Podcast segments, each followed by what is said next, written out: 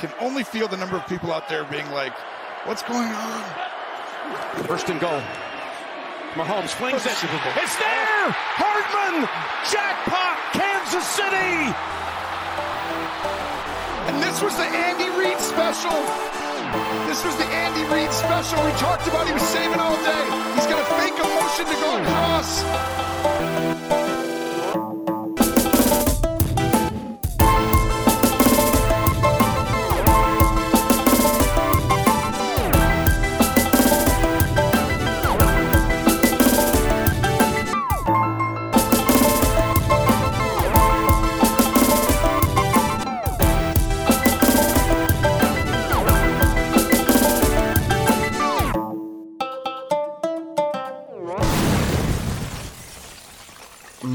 Все, дорогие друзья. Вот, наверное, теперь действительно можно выдохнуть, и, наверное, после такого эмоционального, упорного и тяжелого супербола можно сказать, что действительно от футбола хочется отдохнуть. Немного, не полгода, но немного все-таки отдохнуть. Все-таки отдышаться, собраться с мыслями, собраться с силами, подумать, наверное, о чем-то, да, касательно перспектив своей команды, касательно активностей в межсезоне. В общем, Супербол 58 в учебниках истории. И я уверен, что парочка параграфов там также будет уделена и нам. Меня зовут Король Блондинов, вы подписаны на телеграм-канал «Дыхание игры». Меня на Супербол Party сразу три человека спросили, что там с Boosty, не могу найти Boosty. Ну, заходишь в телеграм-канал Супербол, э, Супербол, заходишь в телеграм-канал «Дыхание игры», видишь в закрепленном сообщении «Поддержать канал». И, собственно, подписываешься. И спасибо всем, кто уже подписался и кто на протяжении всего сезона поддерживал всю эту деятельность через Boosty, поддерживал банковскими переводами. Всем огромное-огромное спасибо. Очень был рад видеть всех на Супербол Party, а, с кем, с кем удалось пообщаться, с кем просто мельком пожал руку, привет-привет, а, с кем чокнулся пивком, с кем вместе кричал сначала в одну сторону, потом в другую сторону, потом в третью, потом от того, какого хрена овертайм, я хочу домой спать. Ну, все вот эти вот прелести, все вот эти вот прелести просмотра американского футбола на постсоветском пространстве, точнее в европейской ее части. Но жители Дальнего Востока, жители Сибири, они и так герои. Дальний Восток, Сибирь, Урал, эти люди и так герои. Они смотрят футбол в очень оригинальном часовом поясе, а уж те, кто приехал в Москву смотреть на Супербол Пати, так вообще красавцы. Вообще красавцы. Да и не только в Москву. Я знаю, что и в Питере э, проводилась очень классная тусовка, лофт, и в других городах. И вообще здорово, что американский футбол объединяет. Я уже сделал обращение в своем телеграм-канале, сказав, что да, не самое простое время мы переживаем, но наше комьюнити должно быть единым. И если кто-то, не дай бог, поскальзывается или теряет равновесие, Наша задача тут же подхватить, направить, помочь и хотя бы раз в год вот так вот встретиться и классно посмотреть Супербол. К тому же сам матч по себе побил рекорд по количеству зрителей. Это топ-1 спортивная трансляция в истории. В истории футбола, в истории телевидения, в истории истории, в истории вообще всего. Ну, на то есть ряд причин. И матч интересный, и один из самых длинных матчей в истории Национальной футбольной лиги в целом, если брать и плей-офф, и регулярные сезоны. В общем, в общем, здорово. В общем, здорово, что такое событие, как Супербол, существует. Здорово, что мы можем записывать подкасты на эту тему. Здорово, что мы можем собраться. И давайте уже последний раз, уже точно самый последний раз вот так вот соберемся. И в брифинговом режиме максимально быстро обсудим, оценим, попытаемся понять, что же произошло ну, этот безумный день в Лас-Вегасе. As the commissioner said, back to back and three here in just the last few years. We call that a dynasty. What does that mean to you? Well, first of all, I want to congratulate Andy, the football team, our coaching staff on an incredible performance. And it's been an amazing five year run. I want to thank the Lord for giving us this opportunity. Watching today's game, I couldn't help but think about my parents and how proud they would be of this football team. At their heart, they were the biggest Chiefs fans in the world, and they would love celebrating another world championship with the best fans in the NFL, Chiefs Kingdom.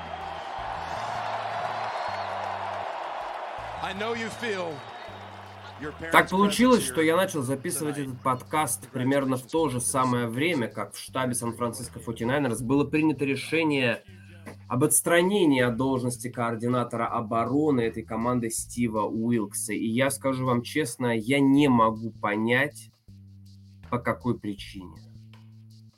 Почему поражение в Суперболе надоумило руководство Найнерс сделать вот такое? Сделать вот так, уволить координатора обороны. Оборона Найнерс не проиграла эту игру. Понимаете, оборона Найнерс устала в овертайме. Она просто-напросто устала в овертайме. Посмотрите, в принципе, э, пересмотрите, ну, не полный матч, но вот э, condensed game, 40 минут. Ведь в защите Сан-Франциско было действительно очень много классных, классных, умных действий. Причем практически во всех линиях.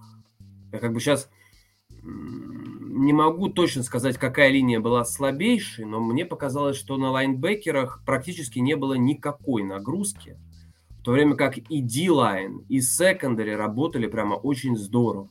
То есть, если мы посмотрим корнеров, да, Ленуар провел отличный матч, Чарвариус Уорд провел замечательный матч, Джаир Браун провел потрясающий матч, Босса вообще должен был быть MVP, Босса был везде. У меня было ощущение, что он настроен на мяч. Он настроен даже не на квотербека, он настроен на мяч, он настроен на все. Джаван Харгрейв провел, ну, я не знаю, возможно, Джавон Харгрейв провел вообще лучший матч среди э, всех защитников Сан-Франциско 49ers. Первая половина в нападении у Канзаса не получается вообще ничего. Вот вообще ничего не получается в нападении у Канзаса. Они изредка, Патрик Махомс поглядывает в сторону Ташана Гибсона. Ташана Гибсона, который, слушайте, по-моему, он провел все снэпы на поле. И Ташан, Ташан Гибсон эту игру, извините меня, просрал. Откровенно плохая игра с сейфти Канзас Сити Чифс. Человек не вошел в матч, человек не разыгрался по ходу игры, человек очень много делал того, что вообще не нужно было делать. Беги в другую сторону, закрывай другое пространство, не сюда, туда. Вот единственный вот этот вот минус, это на самом деле вот Ташан Гибсон.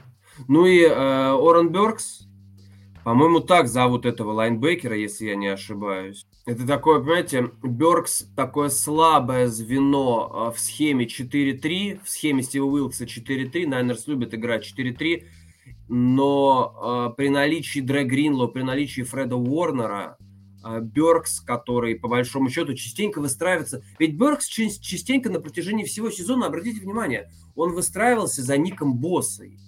И как бы его, его вот эти минусы, да, они, конечно, есть, но они вроде так не бросались в глаза. В этом матче, конечно, было заметно, что он не дотягивает до чемпионского уровня.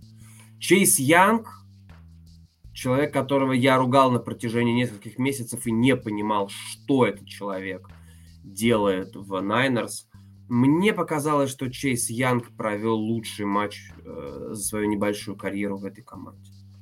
И в целом 19 очков за 4 четверти пропускают Найнерс, перехватывают мячи, э, ставят секи на Патрике Махомсе, удерживают какую-то молниеносную атаку, дальние розыгрыши и прочее, прочее, прочее. И по какой причине здесь надо увольнять Стива Уилкса, вот хоть вот я ума не приложу. Вот я не понимаю, по какой причине надо было увольнять Стива Уилкса. Зачем отстранять его от обязанностей координатора обороны? Просто не понимаю. Потому что, на мой взгляд, да и на взгляд многих фанатов 49ers, эту игру проиграло нападение.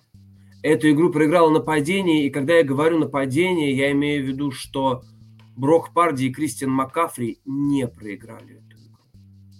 Эту игру проиграли снова схемы Кайла Шенахана.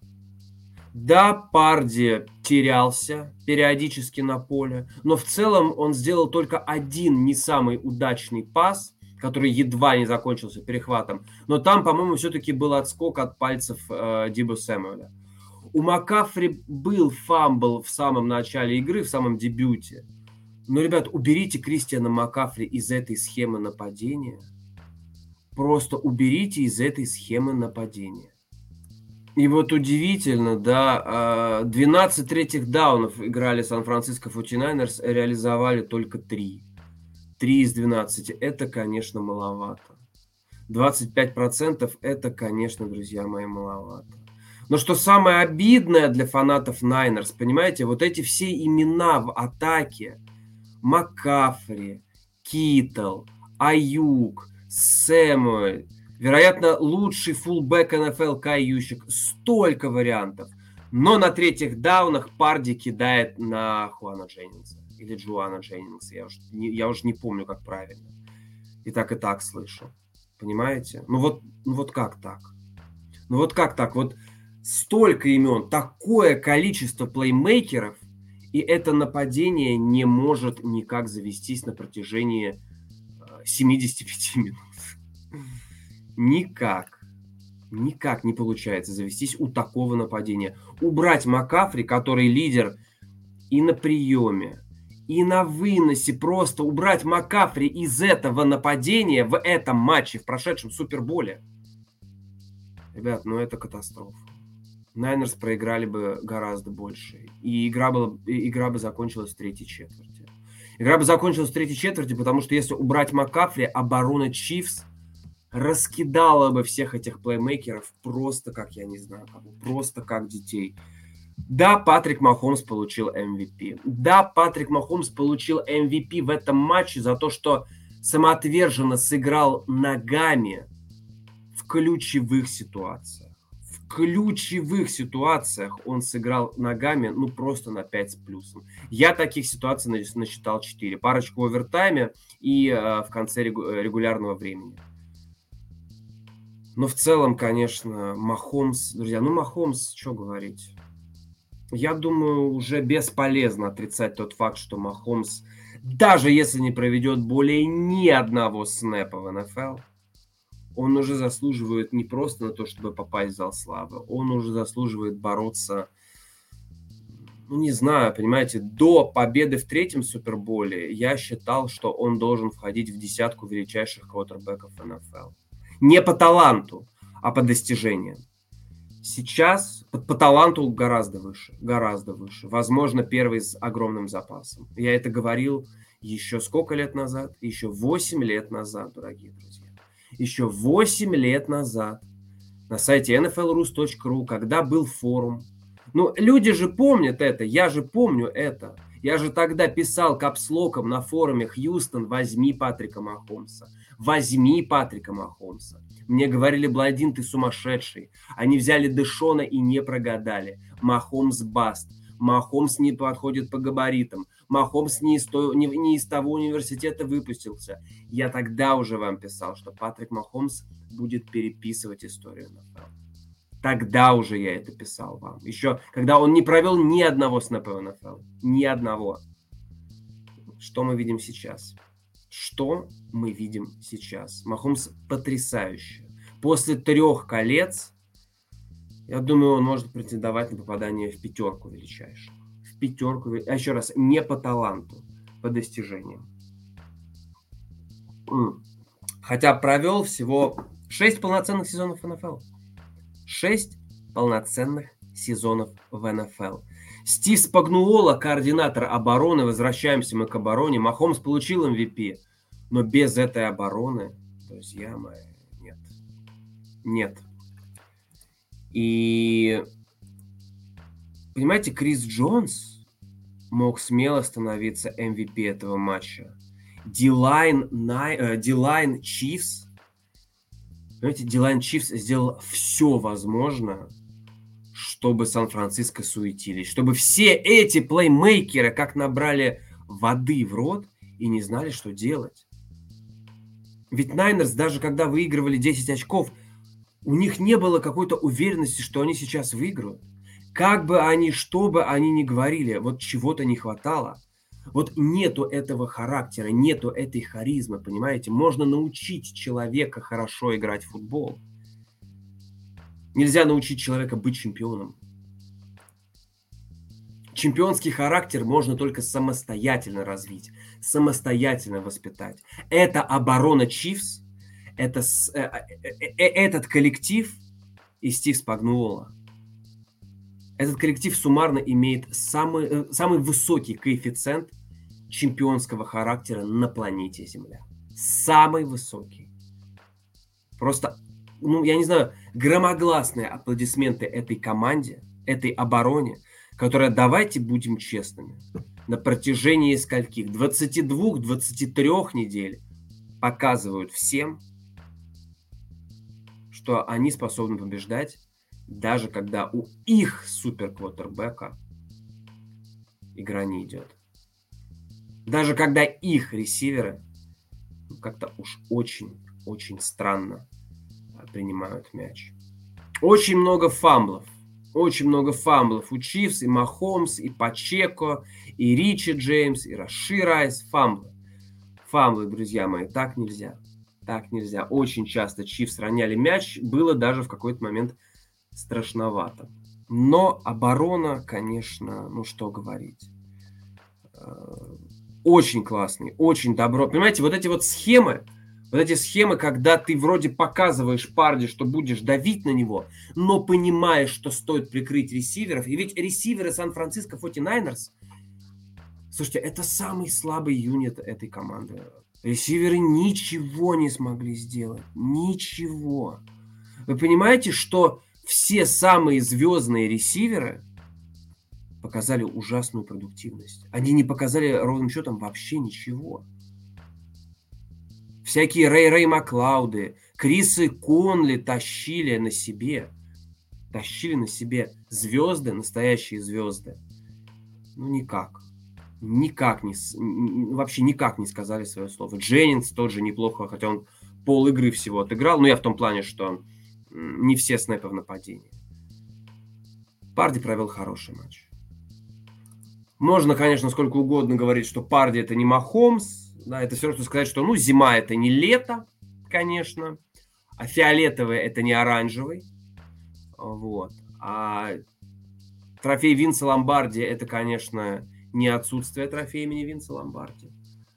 Но Парди провел очень неплохой матч. Вопросов к Броку Парди у меня, по крайней мере, нет вообще. Я не думаю, что я не думаю, что фанаты Найнерс как-то могут э, как-то могут э, винить квотербека в чем-то. Нет. Он-то как раз сделал все, что мог. А вот э, Дибо Сэмюэль, только, только вдумайтесь, на Дибо Сэмюэле бросали мяч 11 раз, он поймал трижды. Поймал трижды. На Аюка 6 раз бросали, он поймал трижды. Ужас, ужас. Понимаете, вот три человека в нападении, которым действительно нет никаких претензий. Это Кристиан Маккафри, это Брок Парди. И это вот человек, который мне действительно жаль, это Трент Уильямс.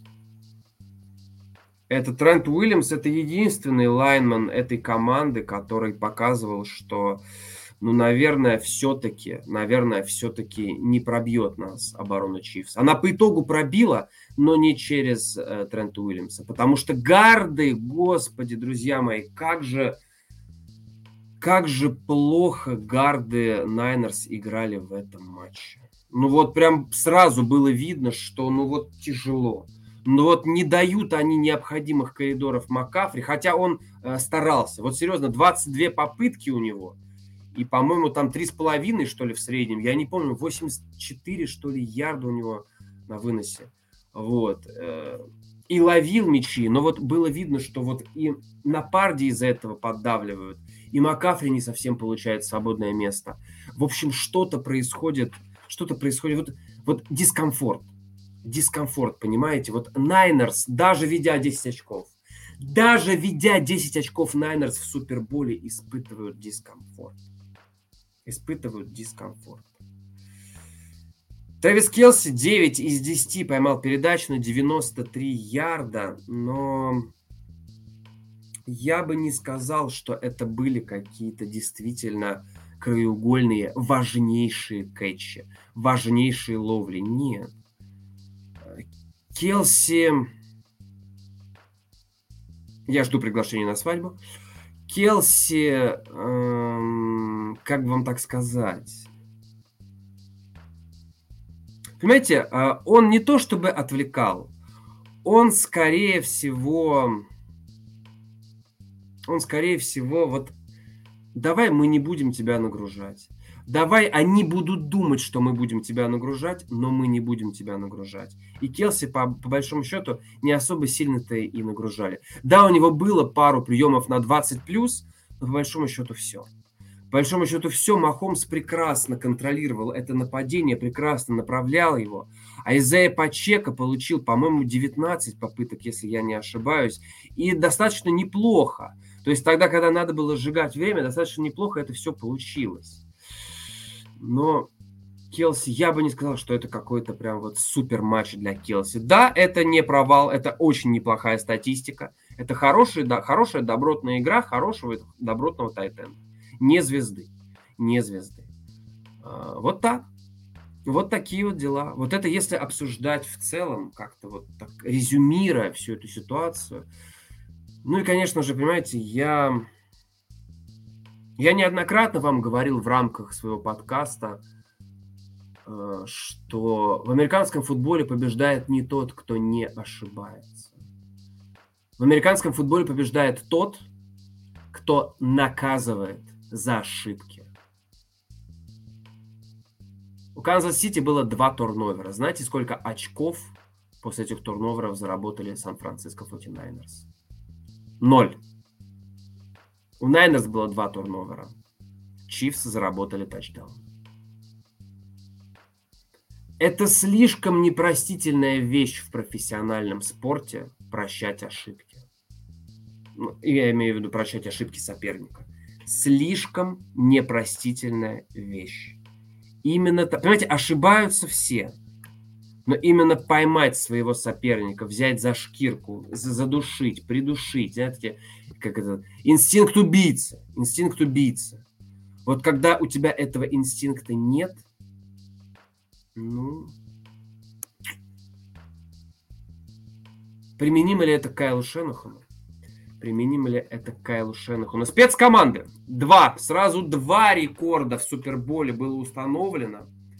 А, и это сделали кикеры. Если не ошибаюсь, 55 и 57 ярдов филдголы. Точные филдголы. Это было здорово. А, и почему бы в таком-то напряженном Суперболе не сделать кикера MVP? Было бы красиво. Было бы красиво, если бы на последних секундах кто-нибудь из кикеров бы все-таки э, забил дальний филдгол и надел бы кольца на пальцы своих одноклубников, это было бы красиво. Это было бы здорово. Но спецкоманды Сан-Франциско 49ers, понимаете, вот эта ситуация с Рэй Рэй Маклаудом, когда он когда, в общем, он уронил мяч, в общем, такая неприятная ситуация там получилась неразбериха на, на, неразбериха на спецкомандах. И, э, господи, не Рейра и Маклауд. Э, Даррел Лютер, по-моему, это был, да? Не помню. По-моему, это был Лютер. Честно, не помню. И вот Рэй Рэй Маклауд, который э, в общем, там, так, э, там как получилось-то с этой неразберихой? Там один игрок должен был ловить, другой партнер по команде зачем-то дотронулся до мяча. В общем, я не помню, на кого там записали этот фамбл. Но сам факт того, что когда Рэй Рэй Маклауд находится между двух футболистов Чифс, и все происходит в динамике, все происходит молниеносно. Ну, по уму, по науке, зачем ты пытаешься пальчиками выскрести мяч с травы и побежать с ним? Упади на этот чертов мяч, твою мать. Упади на него. Накрой мяч собой. Да, ты получишь парочку неприятных ударов. Жестких ударов. Под ребра полетит прямо от души. Но это супербол. В такой ситуации, когда началась паника, самое простое просто прыгни на мяч, накрой его собой – Маклауд зачем-то начал пытаться его поднять пальчиками на скорости, еще с обеих сторон соперники. Но это все, конечно, это все, конечно, выглядело катастрофично. Это все, конечно, выглядело непонятно. Я не знаю, на что рассчитывал Маклауд, на что в целом рассчитывала эта команда вот так вот играя. Спецкоманды Найнерс, конечно, очень, очень сделали, оказали медвежью услугу партнерам, это, конечно, это, конечно, ужасно. Немножечко про тренеров хочется сказать. Энди после игры действительно устал. Я смотрел, я смотрел интервью с Питером Кингом. Энди Рид устал. Это вот, знаете, такая хорошая, добрая усталость, когда ты устал с чувством выполненного долга, и, понимаете, Ладно бы ты устал, просто потому что ты устал, сейчас ты отдохнешь и, и, и пойдешь дальше. Мне кажется, в этой усталости Энди Рида было нечто большее, чем просто мы выиграли. Это был тяжелейший сезон, эмоциональный сезон. Ребята молодцы, мы сейчас в шоке, мы сейчас очень счастливы. Но, по-моему, в этой усталости есть нечто большее. И это нечто большее Понимаете, еще пока нет никаких официальных э, сведений, официальных данных касательно будущего Энди Рида. Да, он сам заявил, что он остается. Он остается, он будет играть. Э, ну, как игра, играть? Тренировать. Ну, и играть, и тренировать, конечно же. Вот. Но, мне кажется, Энди Рид сам понимает, что... Ну, сколько это еще продлится? Ну, пару сезонов, ну, три ну, наверное, уже тоже хочется, хочется просто радоваться тому, что у тебя успешная карьера. Понимаете, сейчас Энди Рид, вопрос в чем? Будет ли 300 побед в его карьере? До этой отметки осталось всего 17 побед, друзья мои. 17 побед. То есть, ну, в лучшем случае, я не буду, нет, один сезон, конечно, нет, в лучшем случае два сезона. Ну, Чивс надо набрать 17 побед за э, следующие два сезона. Они подарят Энди Риду 300-ю победу. Это было бы, конечно, невероятно красиво. Невероятно красиво. Удастся ли? Ну, мне что-то подсказывает, что да. Но э, Энди Рид устал. Или, может быть, мне показалось, что он устал просто потому, что действительно такой сезон выматывает. 65 лет ему. 65 лет ему, и достаточно поздно он выиграл свой первый Супербол в 60. Э, До этого долго тренировал Филадельфию Иглс. Ну, мы знаем Эндири, да все знают Эндирида.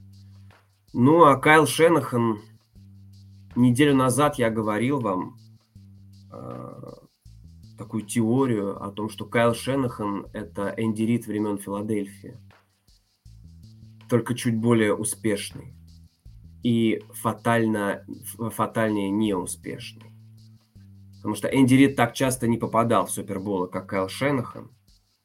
Всегда был где-то наверху. Кайл Шенахан тоже всегда где-то наверху. Но этого всегда Кайл Шенахану чуть-чуть не хватает. Не хватает. Выдохся ли Шенахан в этом Сан-Франциско? Взяли ли Найнерс все от их главного? Вот это хороший вопрос, понимаете, потому что сложно обвинять человека в том, что он проиграл в Суперболе. Хотя это отчасти его вина, и его вина тоже. Но Шенахан вывел команду в Супербол. Шенахан постоянно играет в плей-офф, постоянно играет высоко в плей-офф, далеко, глубоко в плей-офф.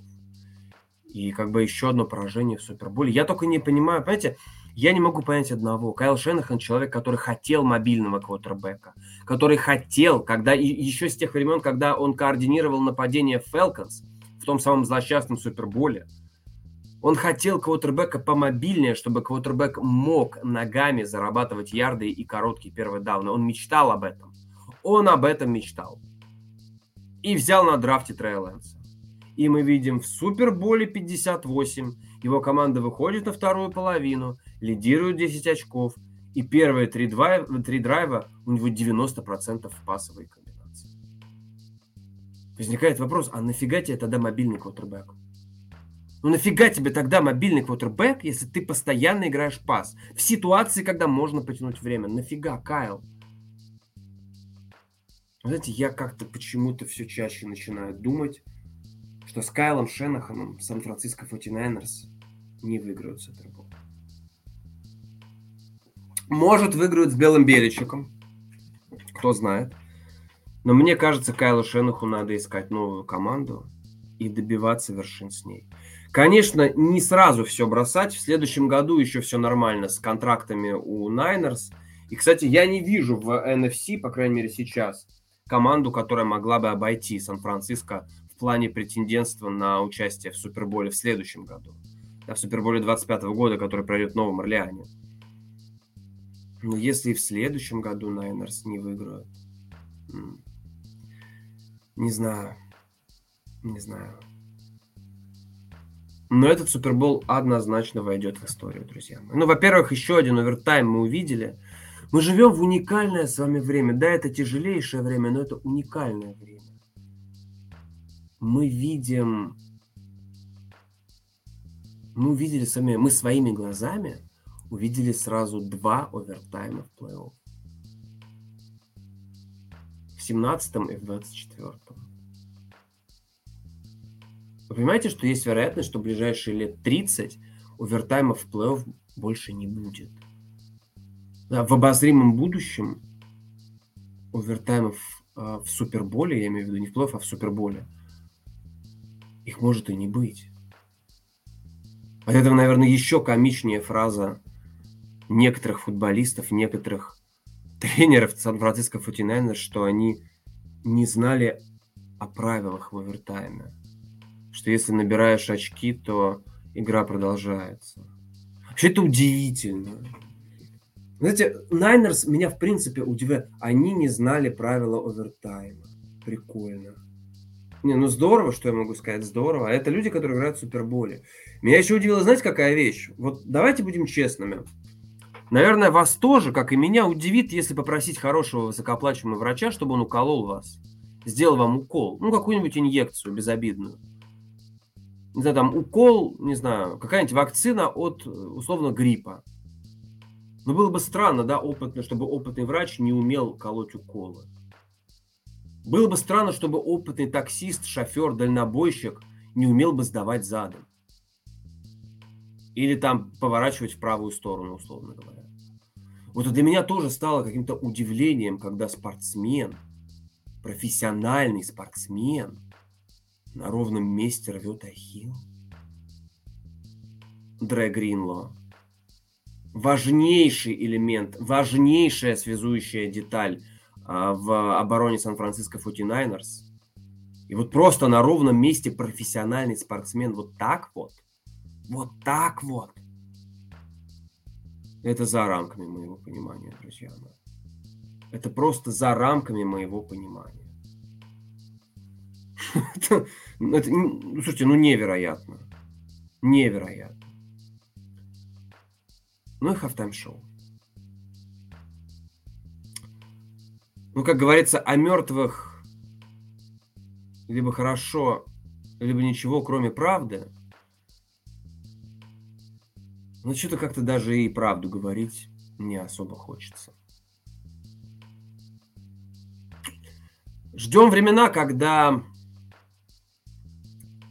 НФЛ не захочет получать дополнительные деньги и сделает красивую голограмму с Майклом Джексоном, с Элвисом Пресли, Э, не знаю, с Рэем Чарльзом, с Куртом Кобейном, с полным составом Битлз, В общем, сразу с несколькими легендарными культовыми артистами, и мы увидим Супербол не в живом исполнении, а мы увидим такой, знаете, такой перформанс, электронный перформанс. Э, ну да, естественно, где будут э, живые танцоры, всякая подтанцовка, анимация и прочее, прочее. Но главными героями будут вот э, легенды прошлого. Вот у меня, у меня такая идея. Мне кажется, было бы это интересно, допустим, на какую-нибудь современную аранжировку. Вспомните Элвис и DJ JXL, Little Less Conversation. Ну, классная же песня. И классно обработана, и было бы очень здорово. 25-22. 25-22. Этот Супербол забыть нам не получится никогда. Это был очень классный матч. Чивс династия? Да плевать, что Чивс династия. Чивс просто круче всех. И судя по тому, как они настроены, еще лет пять они точно будут в топах. Это я вам гарантирую. Если, опять же, ничего экстраординарного не случится. Найнерс тоже династия, наверное. Я не совсем понимаю, почему династией называются только те команды, которые а, приносят трофеи, честно, не понимаю. Но Найнерс-то по большому счету тоже команда, которая все время высоко. Все время высоко. И знаете, вот прямо сейчас, прямо сейчас, я не могу сказать, что в AFC есть команда сильнее Chiefs, а в NFC есть команда сильнее Niners. Супербол 59. Сан-Франциско против Канзас-Сити. Снова. Снова. Это будет, конечно, круто. Но у болельщиков других команд, конечно же, есть сомнения, вопросы и серьезные претензии. Надеюсь, королю блондинов каких-то претензий конкретно, каких-то отдельных краеугольных нет. Ребята, мы классно с вами отработали этот сезон. Мы не пропустили ни одной недели. Кроме пробола, но она идет к черту. Много гостей, много интересных мнений. Это было здорово. Вот теперь действительно пришло время ставить точку. Всем огромное спасибо. А я не прощаюсь, скоро новая серия подкастов. Ребят, вы что загрустили-то? Скоро новая серия подкастов. Все, недельку сейчас оклемаемся и фигачим дальше. Все, понеслась. Ни, никаких прощаний, работаем дальше. Все, на связи.